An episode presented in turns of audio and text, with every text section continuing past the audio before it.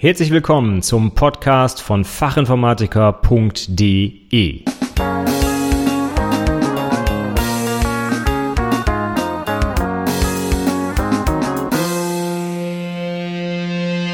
Hallo und herzlich willkommen zur inzwischen dritten Episode des Podcasts von Fachinformatiker.de. Mein Name ist Stefan Macke von Anwendungsentwicklerpodcast.de und heute passend zum August 2016, wo der Beitrag hier online geht, spreche ich mal ein bisschen über einen gelungenen Einstieg in die Ausbildung. Der 1. August ist für die meisten Auszubildenden in Deutschland ja der Tag, wo die Ausbildung dann tatsächlich losgeht, wo man also ins Unternehmen kommt und ja, seinen ersten Tag dort verbringen darf. Und ich habe einfach mal ein paar Tipps und Tricks, oder Tricks nicht, aber Tipps mitgebracht oder Hinweise mitgebracht, wie du dich vielleicht in der Situation verhalten solltest, beziehungsweise auch in den Tagen darauf und den Wochen darauf. Es ist also nicht nur für den ersten Tag ausgelegt, sondern insgesamt, wie kannst du am besten oder sinnvoll in die Ausbildung einsteigen, um möglichst möglichst viel mitzunehmen, aber natürlich auch einen guten Eindruck zu hinterlassen. Und da habe ich einfach mal so ein paar Punkte aufgelistet und die gehe ich jetzt mal der Reihe nach durch und ich hoffe, dass für dich auch ein bisschen was Interessantes dabei ist, wenn du gerade in der Situation tatsächlich bist und deine Ausbildung frisch beginnst. Die Tipps heute sind unabhängig vom konkreten Ausbildungsberuf. Das heißt, egal ob du Anwendungsentwickler wirst oder Systemintegrator oder Informatikkaufmann oder irgendeinen anderen der IT-Berufe erlernen wirst, du kannst die eigentlich immer anwenden. Man kann vielleicht sogar die Tipps sogar noch ausweiten auf andere Berufsgruppen, denn so ein paar Sachen, ja, die sind eigentlich selbstverständlich und gar nicht mal unbedingt so spezifisch für die IT-Berufe. Aber ein paar Sachen sind natürlich auch dabei, die ganz klar auf unsere Branche ausgerichtet sind. Okay, fangen wir mal direkt mit meinem ersten Punkt an und zwar stelle viele Fragen. Du bist in einer Ausbildung, du sollst etwas lernen, dir soll etwas beigebracht werden. Und das geht nur, wenn du auch entsprechend Fragen stellst. Wenn dir Sachen gezeigt werden und du hast sie nicht verstanden, frag nach. Wenn du Aufgaben kriegst und gar nicht weißt, was du eigentlich machen sollst, frag nach. Wenn Fachbegriffe benutzt werden, egal ob interne oder externe Fachbegriffe, also solche Sachen wie GUI für grafische Benutzeroberfläche oder irgendwelche internen Begrifflichkeiten, die gar kein Standard sind, sondern zum Beispiel nur in deinem Unternehmen benutzt werden, dann frag nach, was das heißt. Es bringt nichts, Sachen halb zu erledigen oder zu glauben, irgendetwas verstanden zu haben. Wenn du dir nicht sicher bist, frag nach. Niemand wird dir böse sein, wenn du einmal mehr fragst, aber wenn du einmal weniger fragst und dafür meinetwegen das Active Directory löscht, dann kriegst du Probleme. Deswegen lieber einmal zu viel fragen als einmal zu wenig. Und normalerweise sind deine Kollegen hoffe ich zumindest, also bei uns ist es auf jeden Fall so, den Azubis immer sehr offen gegenüber eingestellt und die wissen, dass sie noch was lernen sollen und nicht alles sofort können. Von daher wird dir hoffentlich auch niemand böse sein, wenn du eine Frage stellst. Im Gegenteil, die werden eher böse sein, wenn du keine Fragen stellst und glaubst, du kannst alles selber, bis es dann irgendwann mal zu, ja, nach hinten losgeht und äh, du irgendwas kaputt gemacht hast. Und das wollen wir natürlich nicht. Also, stell Fragen. Ein Hintergrund dieser, dieses ersten Punktes, stell Fragen, ist, du solltest alles verstehen, was du tust. Also ich habe so oft schon Leute erlebt, die mit dem Computer einfach irgendetwas machen und gar nicht genau wissen, warum sie es eigentlich machen und was eigentlich der Sinn dahinter ist. Ja, Da werden irgendwelche Tastenkombinationen bedient oder irgendwelche komplett umständlichen Menüaufrufe getätigt, obwohl das Ganze eigentlich auch viel einfacher geht. Beziehungsweise die Dinge, die dann gemacht werden, haben sie gar nicht verstanden. Wenn man dann mal nachfragt, warum machst du denn jetzt genau diese Aktion hier in dem Menü? Dann äh, kommt die Antwort, ja, das hat mir irgendwer so gezeigt, ja. Und da das irgendwie vor drei Jahren war und man gar nicht hinterfragt hat, ob das vielleicht heute noch notwendig ist, werden da eigentlich Aufgaben erledigt, die heute vielleicht gar keine Relevanz mehr haben, ja, oder die einfach unnötig sind. Also von daher verstehe alles, was du tust und du solltest das im besten Fall auch irgendjemand Fremdem erklären können. Also denk mal ein Jahr weiter, wenn quasi der nächste Azubi kommt, dann solltest du eigentlich deine Aufgaben, die du erledigst, demjenigen, der nach dir kommt, erklären können und dafür musst du es verstanden haben. Ja, es gibt da so einen schönen Spruch, wer lehrt, lernt zweimal und das ist hier eigentlich ein ganz guter Ansatz. Also im Zweifel erklärst doch einfach mal vielleicht deinem Ausbilder oder deiner Ausbilderin, wenn du der schon nicht erklären kannst, was du da eigentlich gerade machst, dann wird's schwierig, ja? Also bitte, alles, was du tust auf der Arbeit, gilt aber auch fürs Privatleben, denke ich, musst du irgendwie verstanden haben. Ja, wenn wir schon beim Thema sind, Ausbilder bzw. Ausbilderin, nimm die gerne in die Pflicht, wenn du irgendwelche Fragen hast. Die sind ja für dich da und sollen sich um dich kümmern und dich vernünftig ausbilden, dir Wissen vermitteln, aber auch in anderen Belangen zur Verfügung stehen, sag ich mal. Also auch wenn du vielleicht irgendwie private Probleme hast, sollten die für ein Gespräch offen sein, weil das ja auch deine Arbeitsfähigkeit zum Beispiel beeinträchtigt. Von daher, wenn es irgendwelche Probleme gibt auf Arbeit oder du irgendwas nicht verstanden hast oder dir irgendwer eine Aufgabe gegeben hat und du weißt gar nicht, was du machen sollst, dann frag bitte deinen Ausbilder Ausbilder oder deine Ausbilderin. Ja? Das gilt selbstverständlich auch für die Prüfungsvorbereitung. Wenn du zum Beispiel hier im Forum unterwegs bist und du bist kurz vor der Prüfung, dann vertrau nicht einfach auf irgendeine Meinung, die irgendein Typ im Forum im Internet gepostet hat, sondern frag mal deinen Ausbilder. Der muss letztlich wissen, was los ist bei deiner konkreten IHK, bei deiner Abschlussprüfung, bei deinem Job und so weiter. Ja, ich finde es immer ganz erstaunlich, wie viele Azubis auch im Forum, zum Beispiel bei fachinformatiker.de, Fragen stellen zu absoluten Basics der Programmierung. Ich meine, ich finde es nicht schlimm, ich finde es ja gut, dass sie sich drum kümmern und dass sie Fragen stellen, aber für mich wäre der allererste Ansprechpartner bei solchen Fragen einfach der Ausbilder. Ja, da frage ich mich immer, was kriegen die da eigentlich gezeigt? Was lernen die eigentlich im Unternehmen, wenn da solche Fragen gestellt werden wie, was ist eine Klasse oder sowas, ja? Also das sind die absoluten Grundlagen, die muss ich entweder in der Berufsschule lernen oder noch viel früher meiner Meinung nach eigentlich in äh, der Ausbildung, wenn der Ausbilder mir sowas zeigt. Und ich habe jetzt den äh, Schwerpunkt Anwendungsentwicklung, aber es gilt natürlich auch für alle anderen Ausbildungsberufe. Also wenn ich irgendwie im Forum nachfragen muss, was eigentlich ISDN heißt oder so, ich glaube, da äh, habe ich irgendwie einen falschen Betrieb gewählt, weil das muss eigentlich, müssen mir meine Kollegen, meine Mit-Azubis, mein Ausbilder, mein Lehrer, wie auch immer, eigentlich beantworten. Dafür brauche ich normalerweise eigentlich keinen Internetzugang, ja, um sowas zu klären. Also nutze die Ressource, nutze deinen Ausbilder, deine Ausbilderin und frag danach. Der Vorteil, wenn du direkt mit diesen Menschen interagierst, ist natürlich, äh, du kannst sofort Rückfragen stellen, wenn du was nicht verstanden hast oder die können dich bitten, das nochmal mit eigenen Worten zusammenzufassen und sofort dazu etwas sagen, ob du es denn jetzt richtig verstanden hast oder nicht. Und das alles kriegst du wahrscheinlich nicht mit Hilfe des Internets oder so hin. Ja, vielleicht doch im Forum, klar, da gibt's auch einen Austausch, aber da kann man sich so schnell falsch verstehen oder Leute wütend machen oder das gibt ja die geilsten Sachen in den Threads bei fachinformatiker.de, ja. Und äh, von daher nutzt das einfach und sprich mit diesen Menschen, die sowieso für dich da sind und dir helfen sollen, ja. Okay, nächster Punkt, wenn wir schon beim Menschlichen sind, ja, wir arbeiten ja eigentlich in der IT, weil wir so mit so wenig Menschen wie möglich sprechen wollen, ja, zumindest könnte man das meinen, wenn man sich einige Auszubildende anguckt, die gehen zum Beispiel in die Anwendungsentwicklung, weil sie denken, sitzen den ganzen Tag im Keller und müssen mit niemandem reden. Das ist natürlich überhaupt nicht mehr so, ja, im Gegenteil. Also gerade die Anwendungsentwicklung ist heutzutage ein völlig sozialer Beruf. Also man muss mit so vielen Leuten kommunizieren, mit Kunden, mit Auftraggebern, mit anderen Entwicklern und so weiter und so fort. Und natürlich auch mit den geliebten Administratoren natürlich, ja. Die sollte man sich auch immer warm halten auf jeden Fall.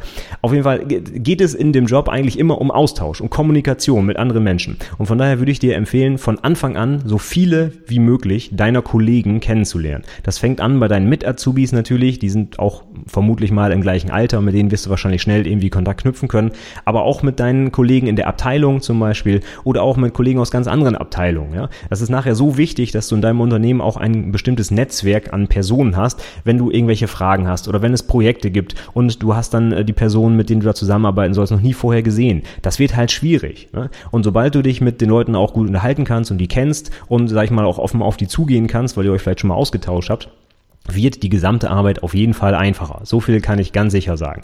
Deswegen nutz am besten jede Chance, die sich dir bietet, um die Leute kennenzulernen. Geh zu äh, Weihnachtsfeier, zum Bowlingabend, zum, ich weiß es nicht, was es vielleicht bei euch gibt, irgendeinen Sportclub oder weiß der Geier. Nutz das und äh, versuche so viele Leute wie möglich auch gut kennenzulernen, damit du halt eben so ein erstes Netzwerk in deinem Unternehmen aufbauen kannst.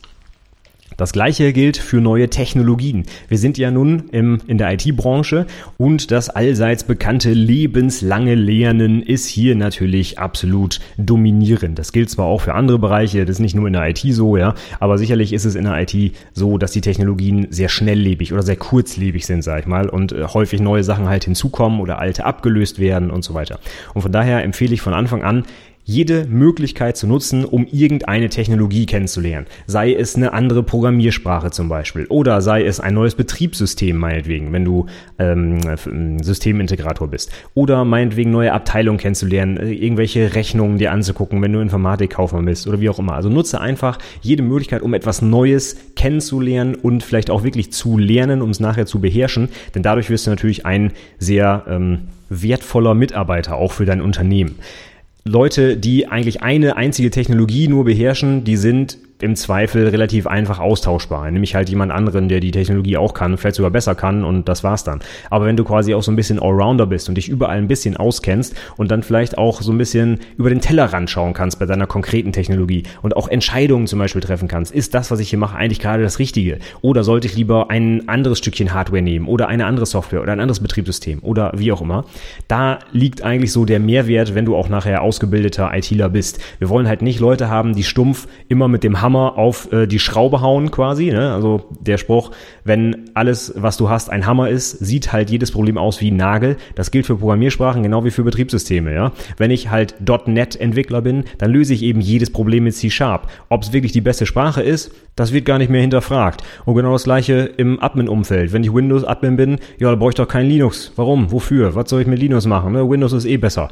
Ja, wahlweise auch genau umgekehrt natürlich. Ja, also du verstehst hoffentlich, worauf ich hinaus will nutzt die Gelegenheit, alles Neue, gerade an Technologien kennenzulernen, damit du nachher entscheiden kannst, welche Technologie denn die best geeignete ist für das konkrete Problem, das du lösen sollst. Das geht natürlich nur, indem du dir auch einen gewissen Fundus an, sag ich mal, Quellen zurechtlegst, wo du dich über solche Neuigkeiten zum Beispiel informieren kannst. Vielleicht geht das gar nicht oder wenig in deinem Unternehmen. Vielleicht seid ihr wirklich ein .NET-Shop, der ausschließlich auf Windows läuft. Dann hast du vielleicht keine Möglichkeit, mal in Linux und Java reinzuschnuppern zum Beispiel. Das kannst du natürlich in deiner Freizeit machen, aber gehen wir jetzt mal nicht davon aus, dass du deine ganzen Ausbildungsinhalte in deiner Freizeit lernen sollst. Von daher solltest du dir auch während der Arbeit irgendwie eine gewisse Zeit zurechtlegen, um auf dem Laufenden zu bleiben, um zum Beispiel Blogs zu lesen oder meine Zeitschrift zu lesen. Ja? Meine persönlichen Empfehlungen wären jetzt die CT zum Beispiel oder die EX aus dem Heise Verlag. Beides immer super aktuelle und gut geschriebene Zeitschriften auf jeden Fall. Aber du kannst auch irgendwas anderes nehmen, keine Ahnung, PC Welt oder äh, ich weiß nicht, was es noch alles da draußen gibt. Ich lese seit Jahren die EX und die CT und bin damit eigentlich sehr gut zufrieden. Beide bieten auch ein Probe-Abo an, was du eigentlich für wenig Geld mal abschließen kannst, um zu schauen, ob es was für dich ist. Alternativ kannst du die beiden Zeitschriften natürlich auch normalerweise in jeder guten Buch, Buchhandlung nicht, in jedem Zeitschriftenladen, wahrscheinlich sogar in jedem Supermarkt kaufen, weil die halt so verbreitet sind, auch in Deutschland.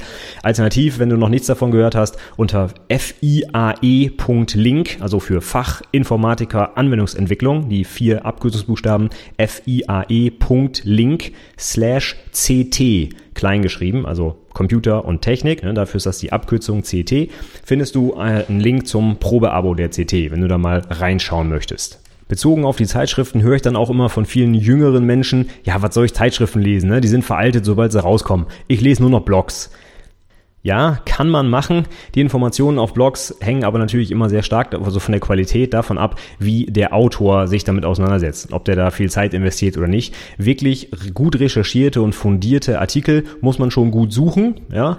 Und von daher kann ich nur empfehlen, auch mal ein redaktionell aufbereitetes Medium mir anzuschauen, wie zum Beispiel eben die genannten Fachzeitschriften. Ich glaube, dass man sage ich mal, vergleichbare Qualität einfach so in Blogs nicht findet. Und das ist meiner Meinung nach das Geld auch wert, die paar Euro für so eine gut äh, recherchierte und aufbereitete Zeitschrift. Also ich äh, gebe das Geld gerne aus und ich denke, das sollte einem ITler auch nicht zu viel sein, um eben auf dem Laufenden zu bleiben. Das gleiche gilt übrigens für Bücher. Das ist jetzt genau mein nächster Punkt, ja. Also mit Büchern lernen, das halte ich für unabdingbar. Ich glaube einfach, dass man spezielle Technologien nicht einfach nur durch Ausprobieren und ein bisschen im Internet gucken lernen kann, sondern dass man zum Beispiel gerade bei der Programmierung einfach auch mal von vorn bis hinten ein vernünftiges Buch dazu durcharbeiten muss. Das ist meine persönliche Meinung.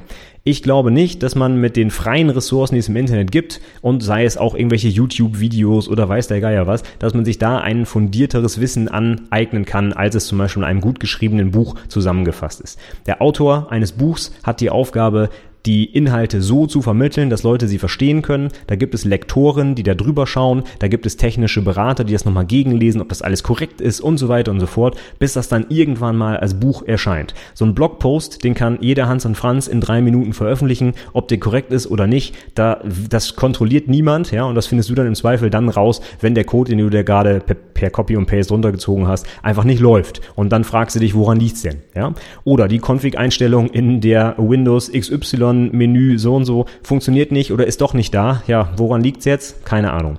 In so einem Buch wäre das vielleicht intensiv beschrieben mit Fehlerbehandlung und so weiter und so fort. Und von daher ersetzen meiner Meinung nach die ganzen kostenlosen Informationsquellen da draußen nicht ein vernünftig geschriebenes Buch. Und wo wir hier schon bei den Tipps für Berufseinsteiger sind oder für die Auszubildenden eigentlich, kann ich gleich noch den nächsten Link-Tipp mitgeben unter fiae.link slash Buchclub mit großem B gehe ich zum Beispiel seit einigen Monaten inzwischen das Handbuch für Fachinformatiker von Sascha Kersken durch. Das ist meiner Meinung nach ein absolutes Pflichtwerk für jeden Azubi. Da stehen so viele interessante Inhalte drin zur Programmierung, aber auch zur Netzwerkadministration und zur Kryptographie und zur Historie der Computer und weiß der Geier was. Also das Ding ist über 1000 Seiten dick und da steht wirklich alles Mögliche drin, was so, sage ich mal, ein ITler heutzutage wissen muss. Das Buch empfehle ich einfach nur jedem ITler da draußen, egal welcher Ausbildungsberuf, meiner Meinung nach absolutes Pflichtprogramm. Die einzelnen Kapitel bin ich inzwischen in meinem Buchclub und auch mit meinen eigenen Azubis schon durchgegangen und habe meine Anmerkungen dazu aufgenommen als Podcast-Episoden. Da gehe ich genau durch, was zum Beispiel prüfungsrelevant ist, was für die Praxis eher relevant ist oder auch gar nicht relevant ist. Von daher, wenn du zum Beispiel auf deiner Arbeit nicht einen Ausbilder hast, der die Sachen mit dir durchgeht oder nicht irgendwie einen eigenen Buchclub aufmachen kannst, dann hör doch da mal rein. Vielleicht hilft dir das etwas und es motiviert dich vielleicht auch, diesen Riesenwälzer mal durchzulesen. Aber ganz konkret, wenn du zum Beispiel eine Programmiersprache lernst, egal in welchem Ausbildungsberuf, kann ich dir nur absolut empfehlen, das mit Hilfe eines vernünftigen Buchs zu machen. Ich kann mir einfach nicht vorstellen, dass man sonst diese umfangreichen Informationen, die man da irgendwie aufnehmen muss, ja, ich weiß nicht, aus 37 Blogposts rauslesen kann. Ich kann es mir einfach nicht vorstellen. Wenn du irgendwie Ressourcen hast, die dir beim Lernen geholfen haben oder die du absolut weiterempfehlen kannst, gerade auch Azubis, ja, ähm, dann schreibt gerne Kommentare zu dem Blogpost hier bei fachinformatiker.de. Denn aus meiner Sicht, ich bin jetzt seit ein paar Jahren in der Programmierung aktiv und viele Bücher, die ich lese, verstehe ich halt, weil ich schon das notwendige Hintergrundwissen mitbringe, relativ schnell. Aber wenn du zum Beispiel in der Position vor kurzem noch warst und irgendetwas lernen musstest, was du vorher wirklich noch gar nicht kanntest und du hast dafür eine gute Ressource gefunden, die du also auch anderen Azubis empfehlen kannst, dann schreib mir das gerne in die Kommentare zu dieser Episode. Da können dann bestimmt auch viele andere Azubis gut etwas mit anfangen. So, dann kommen wir als nächstes zu einem ganz anderen Punkt, hat nichts mehr mit Lehren zu tun. Es gibt ja noch dieses ominöse Berichtsheft, ja, das Ausbildungsprotokoll.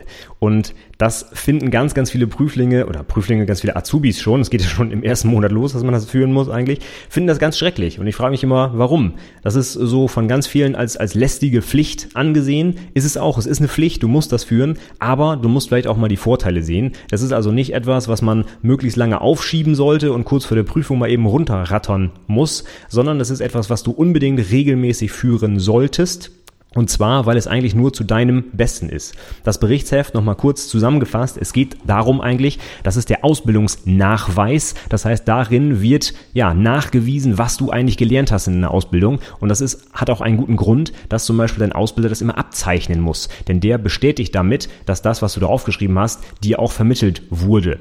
Und wenn da jetzt sieben Wochen lang steht, Kaffee kochen, Kaffee kochen, ach ja, auch noch eine Wand gestrichen, dann passt das vielleicht nicht ganz zu den Ausbildungsinhalten. Und wenn es dann später Probleme gibt bei der Prüfung, beziehungsweise du vielleicht, wenn du äh, gut bist, vorher schon feststellst, dass der Ausbildungsbetrieb vielleicht nicht ganz der richtige für dich ist, dann ist das das Einzige, was du in der Hand hast, wo irgendwo schriftlich festgehalten ist, dass du nicht vernünftig ausgebildet wurdest. Und genau so solltest du das Berichtsheft verstehen. Es ist nur für dich. Dein Ausbilder interessiert sich da herzlich wenig für, ob der das unterschreiben muss oder nicht, ne? das ist dem eigentlich völlig egal. Der hat auch nichts davon. Das Unternehmen hat auch nichts davon, dass du, was weiß ich, eine Stunde in der Woche dieses Berichtsheft da. Ja? Das ist nur für dich. Und so solltest du es auch verstehen. Also, wenn dein Ausbilder zum Beispiel gar nicht so dahinterher ist oder dich gar nicht ermahnt, das zu machen oder das auch nicht kontrolliert, geh selber auf ihn zu und es ist seine Pflicht, das zu kontrollieren und auch abzuzeichnen. Und wie gesagt, es ist das Einzige, was du im Streitfall zum Beispiel mit der IHK in der Hand hast. Also setz dich am besten gleich an Tag eins hin und mach dir die ersten Notizen für dein Berichtsheft. Das gleiche gilt übrigens für die Berufsschule. Ich höre es immer wieder von vielen Auszubildenden, dass die Berufsschule vielleicht eher so meh ist, ne? also nicht ganz so prickelnd. Da sind vielleicht Lehrer, die alte Sachen unterrichten oder die Hardware-Ausstattung ist jetzt suboptimal, ja, oder es wird irgendwie so langsam unterrichtet und die Leute sind ja eigentlich immer schon besser, die kennen das ja alle schon, ne? Das sind so dann die Standardsachen. Ja, ich habe ja früher schon Computer zusammengeschraubt, ne? Was soll ich zur Berufsschule gehen? Da lerne ich ja nix, so, ne? Und das ist auch völliger Quatsch. Also viele, viele Inhalte, die gerade gerade auch für die Abschlussprüfung relevant sind, lernst du wahrscheinlich sogar nur in der Berufsschule. Viele Unternehmen werden sich nicht die Zeit nehmen oder haben auch vielleicht tatsächlich nicht die Zeit, dir die ganzen Inhalte beizubringen, die du für die Abschlussprüfung kennen musst. In vielen Unternehmen musst du auch einen Großteil deiner Arbeitszeit dafür aufwenden, das Unternehmen irgendwie voranzubringen und auf Deutsch gesagt deinen Job zu machen. Und so leid es mir dann auch irgendwie tut für diejenigen, ähm, die Ausbilder sehen das dann halt eben nicht unbedingt als deren Aufgabe, dir die Inhalte beizubringen. Und das ist dann, da bist du dann quasi auf dich allein gestellt, beziehungsweise du kannst es ja in der Berufsschule lernen. Und genau dafür ist die da.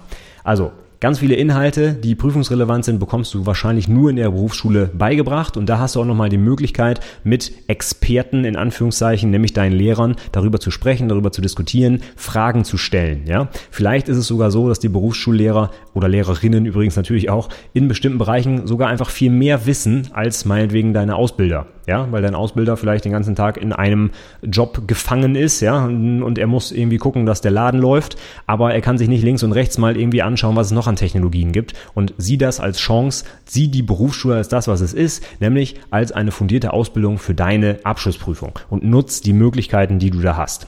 Und selbst wenn der Unterricht langweilig ist, hast du immer noch die Chance, mit deinen Mitschülern dich irgendwie auszutauschen und irgendwie, äh, keine Ahnung, auf eigene Faust irgendwie die Zeit zu nutzen, um dir was beizubringen. So, das nächste Thema ist nochmal wieder was völlig anderes. Und zwar mein persönlicher Tipp, achte direkt vom ersten Tag an oder zumindest von einem der ersten Tage an auf einen ergonomischen Arbeitsplatz. Wir sind in der IT üblicherweise mehrere Stunden am Tag in irgendeiner Form am PC beschäftigt, als Anwendungsentwickler natürlich ganz extrem, aber auch als Fisi, da ist man vielleicht ähm, zusätzlich zu der sitzenden Tätigkeit noch unterwegs und schleppt irgendwelche schweren Server durch die Gegend oder sonst was, ja. Also kurz zusammengefasst, wir haben eigentlich eine nicht so optimale Arbeitshaltung den ganzen Tag. Und von daher ist es mir ein persönliches Anliegen, dass gerade die jungen Leute, die die Ausbildung beginnen, nicht sofort anfangen, ihren Körper damit kaputt zu machen. Wenn ich acht Stunden am Tag ohne Pause am PC sitze, am besten noch in so einer Luschi-Haltung, wo ich halb unterm Tisch liege, dann ist das alles andere als gut für deinen Körper und du machst dir damit auch in frühen Jahren schon viel kaputt. Deswegen solltest du von Anfang an darauf achten, zum Beispiel ergonomische Eingabegeräte zu benutzen, eine vernünftige Maus, eine vernünftige Tastatur und am besten auch einen vernünftigen Bürostuhl und einen Schreibtisch. Bürostuhl und Schreibtisch ist vielleicht schwierig, da hast du vielleicht wenig Möglichkeiten darauf einzuwirken, aber Maus und Tastatur, selbst wenn dein Unternehmen dir keine vernünftigen zur Verfügung stellt, kannst du dir einfach selber eine kaufen und die, die mitnehmen, ja? USB-Anschluss, alte Tastatur raus, neue rein, das ist kein Problem. Also am besten gleich ergonomische Tastatur und vor allem auch die Maus benutzen. Aus eigener Erfahrung, die Maus ist noch schlimmer für deine Handgelenke als die Tastatur, ja? Gerade wenn du diese Standardmaus hast, wo du, wenn du die Hand auf den Tisch legst, die Hand immer so völlig unnatürlich von links nach rechts bewegst. Ja, das ist eine Bewegung, die du eigentlich in deinem täglichen Leben nie machst. Das ist eine Bewegung, die erst mit der Einführung der Maus eigentlich so richtig, ja, durch die Menschen leider umgesetzt werden muss. Alt, also täglich tatsächlich und mehrere Stunden lang. Und das ist eigentlich völlig unnatürlich für dein Handgelenk. Und wenn du Pech hast und du bist da vielleicht ein bisschen anfällig, dann hast du innerhalb weniger Wochen schon Probleme im Ellenbogen und im Handgelenk und so weiter. Und das muss einfach nicht sein. Es gibt heute so gute Ergonomie ergonomische Hardware und man kann von Anfang an darauf achten, dass man sich nicht den Körper kaputt macht. Denn auch als ITler musst du wahrscheinlich noch 30, 40 Jahre arbeiten, ja, und in höheren Jahren wird es nicht unbedingt einfacher, mit bereits bestehenden gesundheitlichen Beschwerden dann noch effektiv und effizient weiterzuarbeiten. Von daher am besten von Anfang an darauf achten, dann ist es nachher auch, sage ich mal, eingespielt, du hast dich dran gewöhnt und musst dann nicht später nochmal irgendwie deine ganze Arbeitsweise umstellen, weil du zum Beispiel einfach mal einen Bandscheibenvorfall hattest. Ja, das muss nicht sein, da kann man mit einfachen Mitteln schon in frühen Jahren gegensteuern. Zwei konkrete Produktempfehlungen, die ich seit Jahren, also fast seit einem Jahrzehnt, glaube ich sogar inzwischen, nutze. Das äh, sind die Evoluent Vertical Maus und das ähm, 4000er Natural Ergonomic Keyboard heißt es, glaube ich, von Microsoft. Damit fahre ich jetzt seit mehreren Jahren wirklich sehr, sehr gut und habe seitdem auch keinerlei Beschwerden mehr gehabt. Wenn du die Dinger äh, nicht selber googeln kannst, es gibt auch hierfür wieder ein paar Shortlinks, fiae.link slash ergonomische Maus beziehungsweise ergonomische Tastatur mit großem E und M beziehungsweise T. Und dann kommst du direkt zu den Produkten, die ich hier genannt habe. Es gibt sicherlich noch andere gute ergonomische Hardware, gerade auch was Tische und Stühle und so angeht. Wenn du selber noch Empfehlungen hast, gerade auch vielleicht für etwas günstigere Hardware, denn wir reden ja hier über Azubis und die verdienen ja nun mal einfach naturgemäß nicht gleich das dicke Geld. Von daher muss man immer vielleicht auch ein bisschen auf günstige Hardware achten. Wenn du da also noch Empfehlungen hast oder Tipps oder was du selber benutzt und was dir vielleicht geholfen hast, dann gerne pack das Ganze auch als Kommentar unter die Episode hier im Forum, denn darum geht's ja, dass wir uns so ein bisschen austauschen, dass wir uns gegenseitig helfen und wenn da noch ein cooler Produkttipp bei rumkommt, immer gerne. Auch ich persönlich bin immer sehr offen gegenüber neuer Hardware. Ich probiere das immer gerne aus. Wobei, ehrlich gesagt, bei Tastatur und Maus bin ich jetzt schon so ein bisschen eingefahren, ja. Aber gerade bei der Tastatur zum Beispiel, da gibt's so coole, noch krass ergonomischere Tastaturen. Die kosten dann allerdings zum Beispiel, ja, jenseits der 300 Euro. Und da habe ich mich tatsächlich auch noch nicht durchgerungen, die mal auszuprobieren. Wobei die einfach super cool aussehen, weil man die Hand eigentlich fast gar nicht mehr bewegen muss. Die Finger liegen gleich so in einer völlig natürlichen Haltung, dass du die eigentlich benutzen kannst, als hättest du, ja, als also das müsstest du die gar nicht irgendwie verdrehen oder so. Und das ist echt eine, eine klasse Sache. Aber leider, ja, habe ich bislang auch noch nicht das Geld zusammengespart, um das mal auszuprobieren. So, wir nähern uns dem Ende. Ich habe noch zwei konkrete Tipps. Nummer eins, du kannst gar nicht früh genug anfangen, dich auf die Abschlussprüfung vorzubereiten. Ich weiß, Abschlussprüfung hört sich äh, fern an, wenn man gerade erst angefangen ist mit der Ausbildung. Normalerweise hat man ja drei Jahre Zeit bis zur Prüfung, aber das geht schneller als man denkt und gerade in den ersten ein, zwei Jahren ist, wird viel Zeit verschenkt, wenn man nicht von Anfang an schon die Abschlussprüfung im Auge hat. Von daher nimm auch gerne deinen Ausbilder wieder in die Pflicht, lass ihn mal deine Lernergebnisse kontrollieren, lass ihn mal Lernzielkontrollen machen, äh, Prüfungsgespräche simulieren, wie auch immer. Geh schon mal alte Prüfungen durch, äh, schau dir bei den Sachen, die du neu lernst, gleich an, was kann ich dafür von für die Prüfung benutzen, also zum Beispiel, du lernst irgendwie Datenbanken. Was musst du denn für die Prüfung kennen? Also gleich SQL und Modellierung und ER-Modelle und sowas mit dazu nehmen. Oder wenn du was über Verkabelung lernst, weil du gerade in deinem äh, Bürogebäude die Verkabelung machen sollst, dann guck dir doch gleich in dem Zusammenhang an, was es denn noch so für Kabel gibt, dass du das also gleich mit für die Prüfung lernen kannst quasi und was die Standards sind und wie die heißen und was die Abkürzungen heißen und so weiter. Alles das sind Sachen, die musst du sowieso früher oder später für die Prüfung lernen und umso früher du anfängst, desto weniger musst du nach nachher lernen. Ich finde es immer ganz schrecklich, wie wenig Prüflinge oder sage ich anders, wie viele Prüflinge sehr wenige Abkürzungen zum Beispiel aussprechen können. Ja, das geht los bei Standardsachen wie DSL oder ISDN. Ja, solche Sachen, das muss eigentlich jeder Prüfling ratzfatz runterrattern können, was das heißt. Und auch kurz vor der Prüfung, kurz vor der Prüfung habe ich immer noch ganz viele Prüflinge, die solche Standardsachen nicht wissen. Woher kommt das? Wahrscheinlich, ja, DSL, ISDN, das kennt man halt, weiß man ja, was das ist, aber man macht sich einfach nicht die Mühe, vielleicht gerade zu Beginn der Ausbildung mal nachzugucken, was es denn wirklich heißt und was dahinter steckt. Und das geht natürlich einher mit einem der ersten wichtigsten Tipps, die ich heute äh, genannt hatte. Und zwar verstehe alles, was du tust. Und da geht es insbesondere meiner Meinung nach auch um diese Abkürzung. Also wenn du mit irgendwelchen Standards um dich schmeißt und wenn ich dich dann frage, was heißt es denn? Und dann kommt, äh, dann weißt du, du bist nicht gut vorbereitet auf die Prüfung. Von daher, nutz schon die ersten Wochen und Monate, mach dir zum Beispiel Notizen zu dem, was du neu lernst, recherchier die Sachen, wenn du nicht hundertprozentig sicher bist, was es heißt und so weiter und nutz die Zeit schon, um später dann nicht bei der Prüfungsvorbereitung, wo du unter enormem Druck wahrscheinlich stehst, dann noch solche Grundlagen lernen musst. Das ist einfach unnötig. Und mein letzter Tipp für heute, weil es auch immer wieder Diskussionen dazu im Forum bei fachinformatiker.de gibt, ist einfach, wenn dein Ausbildungsunternehmen dich nicht vernünftig ausbildet. Und das heißt zum Beispiel, dass du wochenlang nur Kaffee kochst oder wochenlang auch nur Telefonsupport machst bei den Mitarbeitern, aber dir niemand irgendetwas beibringt, dir niemand etwas zeigt, dir niemand etwas erklärt, ja, dich äh, mit Fachbegriffen zuballert, aber nicht mal einmal eine Minute Zeit nimmt, um zu erklären, was eigentlich dahinter steckt oder warum Dinge gemacht werden und so weiter. Wenn du das feststellst und auch nach Rücksprache natürlich mit dem für dich zuständigen Ausbilder sich daran nichts ändert, dann nimm dein Herz in die Hand und such den anderen Ausbildungsbetrieb. Niemand wird nachher sagen, nach drei Jahren und einer schlechten Abschlussprüfung, oh ja, da waren Sie wohl in einem blöden Unternehmen. Wir stellen Sie trotzdem ein. Denn du wirst wahrscheinlich gar nicht zu Vorstellungsgesprächen eingeladen, wenn die Leute sehen, dass du eine 4 auf dem Abschlusszeugnis hast. Wenn die 4 allein darauf beruht, dass du kein vernünftiges Ausbildungsunternehmen hattest, dann bist du nachher der, der das Problem hat. Deinem Ausbildungsunternehmen ist es dann leider völlig wurscht, was mit dir passiert. Gehen wir mal davon aus, dass das Ausbildungsunternehmen wirklich so denkt. Ja, ich hoffe nicht, dass das für die Mehrheit der Betriebe da draußen gilt. Ja, viele, viele Unternehmen machen eine super Ausbildung. Das sieht man auch immer an den Prüfungsergebnissen. Aber trotzdem sehe ich immer wieder auch Beiträge im Forum und auch bei uns in der Prüfung. Wenn ich äh, eine Prüfung habe, sehe ich es ja auch immer, dass da Leute drin sind, die teilweise einfach von nix eine Ahnung haben. Und das nach drei Jahren Ausbildung. Und da muss man sich schon fragen, ob es vielleicht auch am Unternehmen liegt. Und in vielen Fällen liegt es tatsächlich am Unternehmen, weil halt eben ja, eigentlich keine Ausbildung durchgeführt wird, sondern einfach nur billige Arbeitskräfte irgendwie drei Jahre durchgeschleust werden müssen und danach werden sie auch nicht übernommen und dann fangen wir direkt mit dem nächsten Azubi wieder an.